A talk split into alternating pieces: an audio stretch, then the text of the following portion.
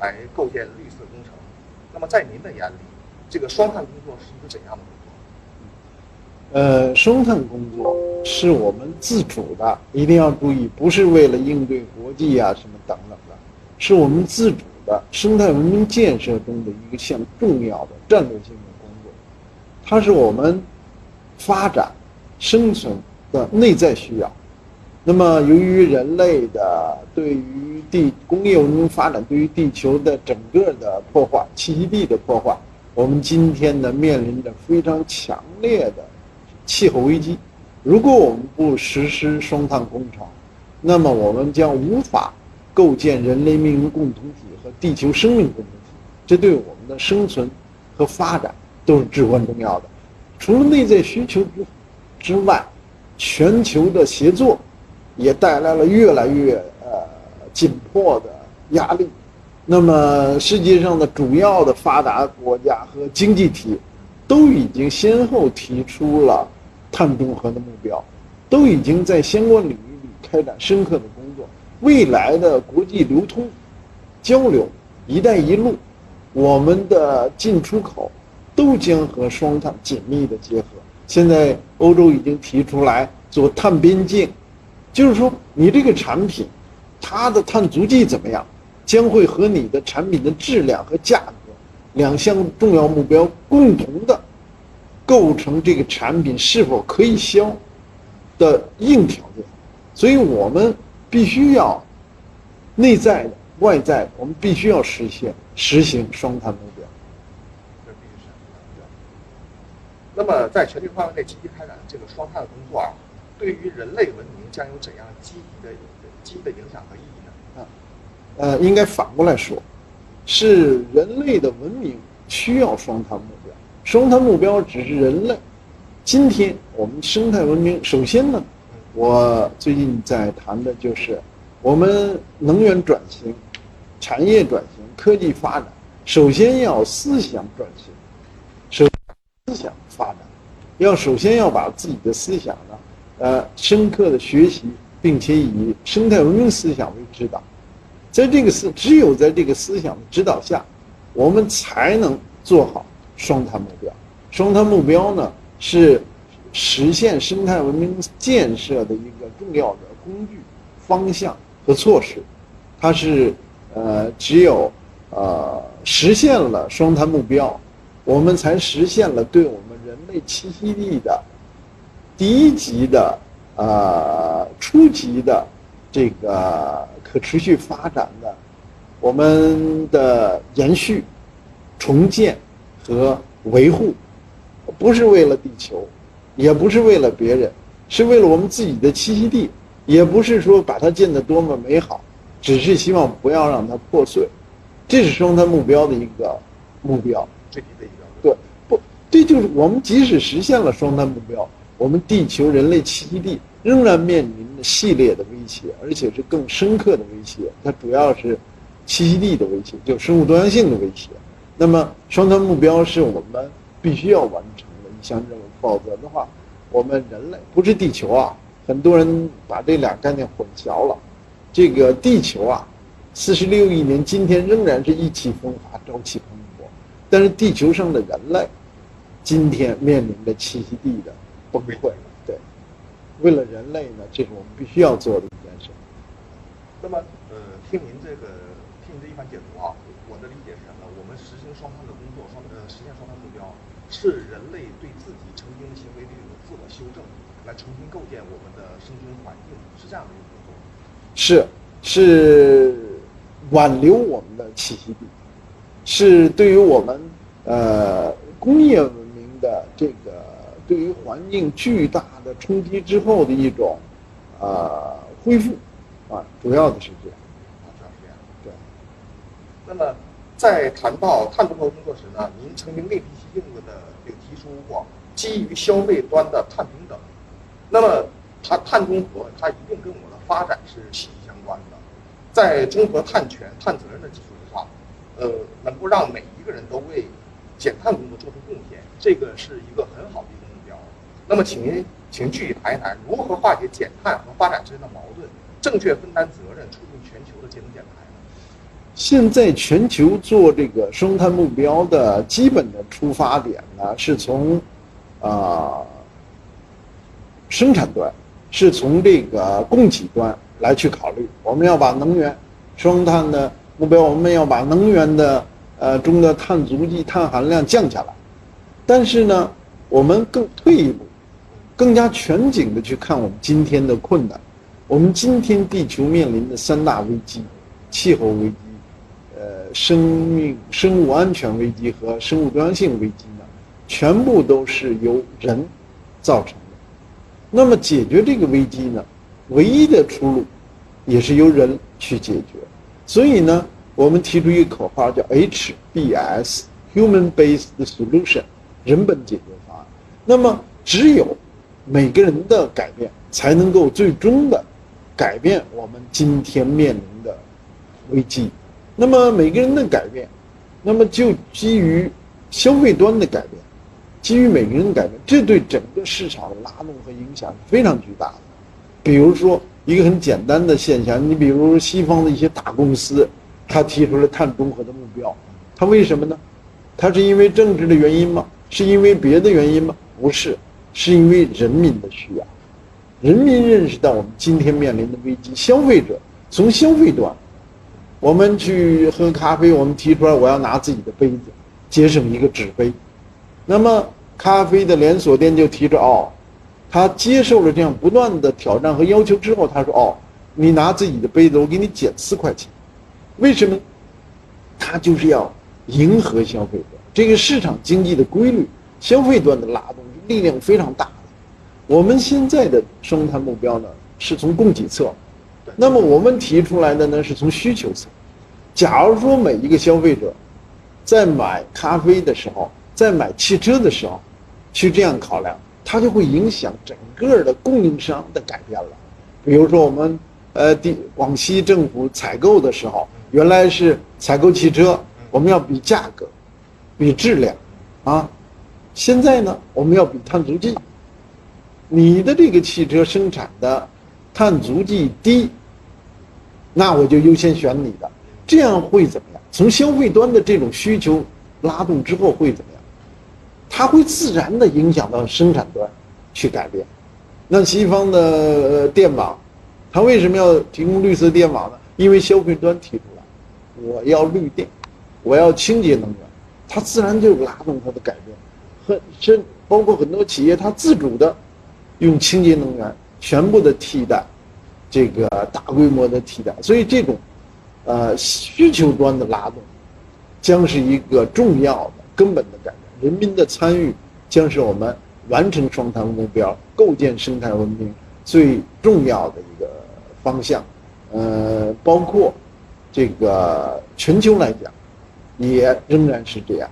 这个越来越多的人的参与。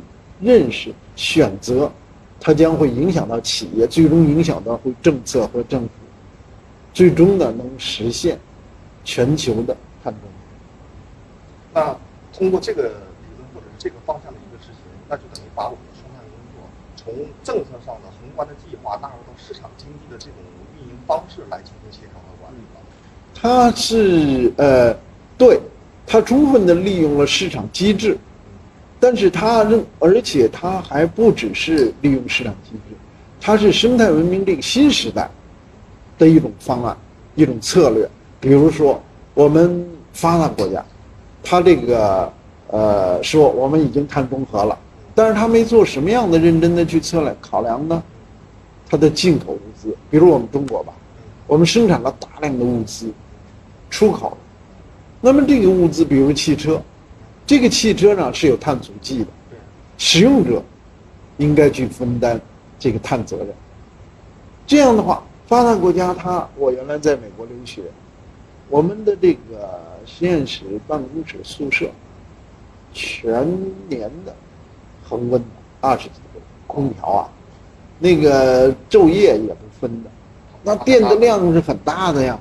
所以即使它的。呃，清洁能源占比有相当的比例，但是这种浪费，比起一个非洲的，呃，人来说，他的生活的碳足迹是很低的，那么，但是实际上，我们今天要解决人类的命运问题，那么每一个人都有责任和权利来分担这个整个人类的压力。所以，基于这样一个思想构架呢，在国际间的交流沟通和循环，未来这一天会很快到到来的，就是我们真正的呃讲平等、讲互助、讲责任。我们在这个基础上去思考呢，一些发达的经济体将会呢就应该提供出充足的资源，不只是资金和技术。充足的资源呢，来去支持欠发达地区。另外还有一个概念，就是我们做碳中和的这个呃过程之中啊，有一个很大的自然力量。我们知道，所有的石油、所有的煤炭，都曾经是地球上的植物和动物。对。那么，它应该能够再返回成地球自然的力量，就足以把所有的这些碳重新捕捉、利用。和储存，那么这个力量在哪里？海洋、湿地、森林，那么这整个这些工程，我们知道亚马逊雨热带雨林，他们那里的自然条件很容易大规模的固碳。那么这种全球的协作，也是我们今天所常常提到的人类命运共同体、地球生命共同体要做的事情。我们只有通过碳平等进行。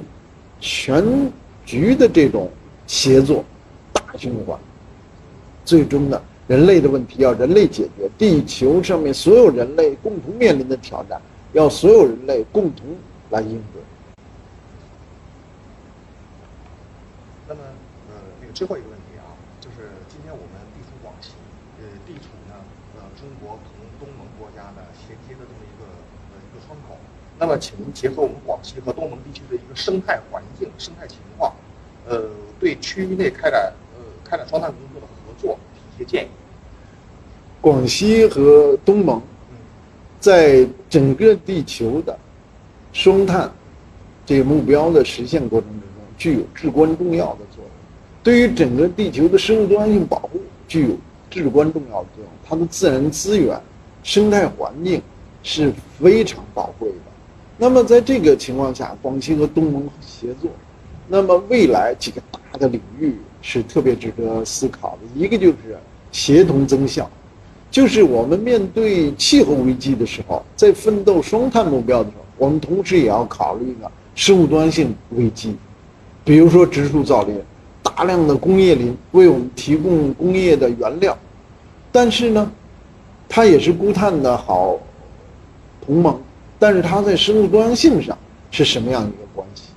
那风电、光电、水电，这些都是清洁能源。但是在这些能源建设过程之中，它对自然环境、生物多样性的保护是什么样一个关系？我们知道呢，有些时候他们是冲突的，所以这些项目怎么能够协同增效？这个意义重大。我们在呃奋斗双碳目标的时候，我最近爱讲一个故事。我们刚刚。呃，在非洲，非洲的科学家向我们会介绍了一个成果，就是两片森林，一片森林里有大象，一片森林里没大象。有大象的森林，它的碳捕获能力呢要高得多。为什么？大象呢把草和灌木吃了，吃的很快，所以不断的吃，不断的长。它吃了之后呢，虽然一部分变成了能量，但是。还有大量的呢，变成了泥炭，它的排泄物排出来了，那个排泄物里边碳含量很高，把空间留出来继续长，把碳固下来固定到泥炭上，同时呢，泥炭又滋养了大树，使树长得更高，根扎得更深，形成良性循环。不只是循环的问题，树长得更高的就单位面积固碳量大了，它根长的都根是什么？根也是碳储存。这样整个形成的碳呢是非常的自然的力量，我们想象不了煤层为什么那么厚，石油层为什么那么厚，我们现在的树长得矮矮的，为什么？是因为自然中的我们这样的嗯自然的力量是巨大的。我们在这样的呃新的项目，我们一会儿呃我今天还会讲到呢，工程的问题。我们的很多工程要充分的给自然以尊重。我们过去常常讲的口号是征服自然、改造自然。今天我们一定要记住，在新的生态文明思想是全新的世界观，是全新的方法论。我们现在是要人与自然和谐，要充分的尊重自然，向自然学习，利用自然。我们和自然的差距有多大？大家以为我们的工业、我们的科技很了不起，我们和自然的差距有四十六亿年。自然这个演化的整个系统，它在我们生物多样性保护、在碳达中达峰和中和过程之中，是一个非常重要的。所以我们在呃发展的同时，呃要切实做好保护的工作，我们要切实。充分的尊重自然这个同盟军，以期达到我们人类对自身栖息地的保护。那呃，我有一个问题，我想请教您，呃，请教您的观点啊，就是本次论坛呢，呃，我们实现了一个所谓的零排放论坛。怎么实现零排放呢？就是在综合评估我们与会人员的这个碳消呃碳呃碳排放或者碳呃碳消费的这个基础之上，我们在宁夏。购买了二百零八棵树，我们把它种，把它种下来，呃，那个这样呢，就形成了一个碳消费，碳消费这面有排放，那面呢有一些综合的一些工作。您对我们这个动作怎么评价？对于这种行为，能不能对于减碳呐，或者是碳中和啊，有一定的作用？呃，本次会议实行的碳中和策略是非常了不起的，它有几大意义。第一呢。它就使得我们真正的实实在在的践行碳中和。我们每一个活动，每一个人，每一个事情，只有一个一个的碳中和，我们才能够实现总的碳中和。在我们今天有能力的条件下，在这样的一个重要的会议上，我们实现碳中和，这是一个非常有意义的实践。第二一个呢，就是它的呃传播意义。那么，通过这个会议的碳中和，它倡导了，呃，每一个人、每一个活动、每一个机构、每一个单位的碳中和，这是实实在在的落实，呃，时间表、路线图和施工图的一个举措。它的宣传意义会非常大。我们与会的人，呃，在线上参会的，以及之后研究看到这个会议的人，他们都会因此而提醒他们。今天面临的挑战和危机，那么它的意义也是很大。第三呢，在这个科学计算、实践方法，这也是一个非常积极的、有效的尝试。那么你注意到，它是采取呢种树，那么这就是利用自然。刚才我提到的，利用自然的力量来参与我们的碳中和工作。那么这又是选择不是在广西种树，而是在宁夏种树。宁夏种树比广西种树要难啊，它这个自然条件呢不一样。那么在这里头有，但是呢，它有更广袤的土地，呃，它有呃可以给我们这样的机会。那么在这样的在整个工作的运行之中、计算之中和后期的维护之中，还有很多科学呢，值得去探索、去思考。刚才我讲到了，我们现在种碳汇林，选什么树？选经济作物。还是选公益的生态的作植植物，是大规模的单一树种，还是我们考虑到生态的呃因素去考虑综合的去种树？现在更多的是种树，有没有考虑到有没有下一次会议？那么这一次会议一定会引起这样的讨论。我们以后呢是在自然的森林之中呢施加帮助，使它你知道一个树林啊，从新生的时候。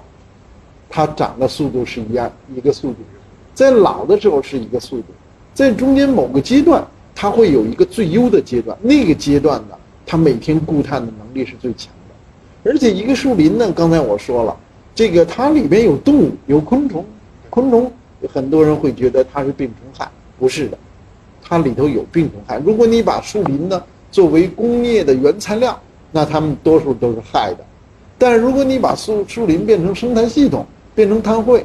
刚才我说了，大象可以吃草，虫子也可以吃叶子，它的排泄物、它的固碳是累积的，它最后形成泥炭，呃，这这样的一个循环。另外，它整个的森林系统的健康性，那么我们在工业文明时代常常是以个人、以人的立场上去思考，我们要木材，但是今天呢，我们如果以生态和以人类栖息地的视角去思考，那我们要的不是木材了，我们要的是固碳，我们要的是生态，我们要的是生物多样性保护，我们要的是人类的栖息。在这个时候，我们还有大。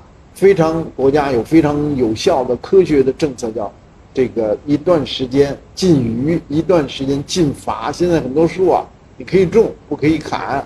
那么，但是在自然林中，适当的，在未来我们要在广西啊，森林覆盖率是很高的，在适当的时候，我们研究对于森林的管理。森林如果砍一些树，它的固碳能力会增加。这是很多人想不到的。你利用这个树，而它留下来空间，就像大象一样，它留下来空间给树更快的速度生长。对，它是一种刺激，一种空间的留。然后你砍一棵树呢，你还不不要把它烧了，那你就烧了，你就把碳恢复，你把它使用。这样的话，这里头包括生物多样性和固碳功能协同增效。这里边，呃，广西呢，呃，应该就。全域东盟来讲呢，东盟广西合作来讲呢，广西呢有条件引领，有条件进行开创性的研究，有条件进行尝试呢，取得更大的成绩，为我们人类命运体的建设，为我们东盟不只是东盟，现在有一个 RCEP，就是 RCEP，就是区域全面伙作伙伴关系，这是世界上最大的自贸区，它是东盟加中日韩澳新。那么我今天就想建议啊，以后的呃南宁的会，我们把 RCEP 也拉进来，那就是呃日韩澳新，啊现在中国已经在里边了。那么我们共同来讨论，在发展经济的同时，来讨论生态文明建设，来讨论生态目标和生物多样性目标的协同增效。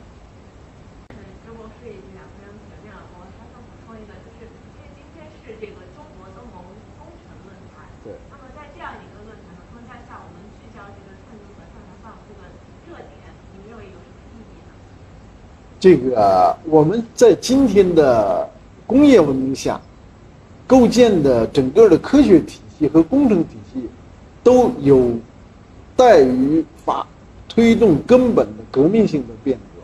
我今天呢会讲一系列的案例，大工程案例，比如说深圳湾疏浚工程，这是一个大工程，是被中科院南海所做了环评说好工程，是生态工程，但是事实上呢。以生态文明思想的去衡量，它是一个完全错误的破坏生态的工程。我们提出了意见，这个工程已经停了，已经罚了南海所、中科院南海所两百万。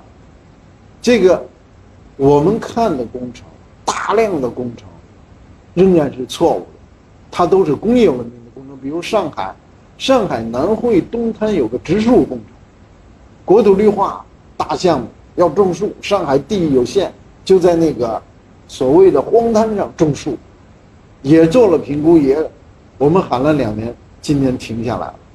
那个地方，所谓的荒滩，实际上是海洋生命的产房，实际上是迁徙鸟类的栖息地。你不要看它泥，不要看它荒，它是自然。我们不要想把每一块自然都去征服和改变成。以人观点看起来的好东西，它其实不是的。那么，呃，达巴努里，就是印度尼西亚的岛上要建一个火电站，那里的红毛猩猩是刚刚发现的，只有八百只左右的极度濒危的物种。那么，新建的水电站正在规划之中。水电似乎是为了达成碳目标的一个重要的好的方案，但是。它与生物多样性的冲突怎么来去平衡？所以我今天整个的谈话的内容，我要举一大批的工程案例，有的被停掉了，有的还没有被停掉，但是他们都不是绿色工程，都不是生态文明思想下的工程，所以这就是为什么我非要跑过来来讲生态文明，因为我们的体系都沉重的带着工业文明的枷锁，我们面对新生态文明时代，如何做出我们的改变？首先要思想的变革。我会讲很多案例，现我们看的工程，一大批都是错误的。如果用生态文明的立场来去思考，所以我们呃要一定要做这种转型，一定首先要思想的转型。其实现在中国有很多大型的项目都在中国上落地，这种新的思想是非常好的，当然了，非当然常谢谢，非常合适。谢谢你们。好了。